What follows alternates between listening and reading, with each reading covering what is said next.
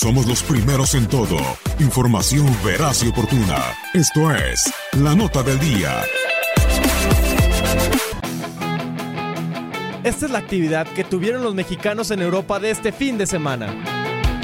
Siendo el partido de la temporada, según los medios italianos, Juventus venció 4 a 3 al Nápoles, con un autogol de último minuto de Koulibaly. Irving Lozano tuvo su debut ingresando al minuto 46 por Lorenzo Insigne y anotando el segundo gol para los Azzurri, llegando a 10 goles en debuts en diferentes torneos.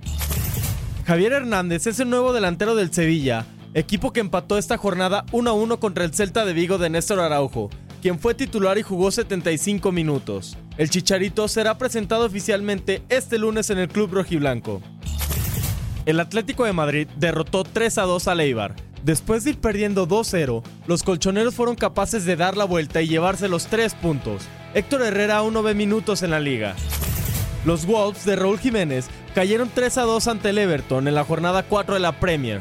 El mexicano convirtió el 2 a 2 al minuto 75. Sin embargo, al minuto 80, Richarlison hizo el tercero dejando con las manos vacías a los Lobos.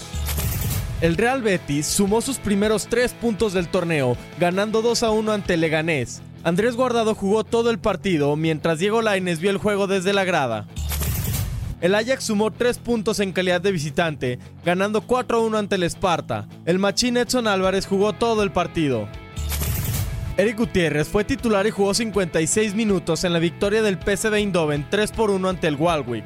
Los granjeros se mantienen como líderes de la competencia con 10 unidades. El Zulte Waregem ganó 2 a 0 ante el Royal Antwerp en la jornada 6 de la Jupiler Pro League. Omar Gobea jugó de titular, siendo cambiado hasta el minuto 90.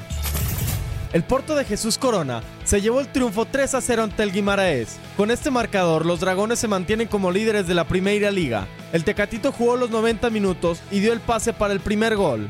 Para tu DN Radio, Luis Fernando Bracamontes.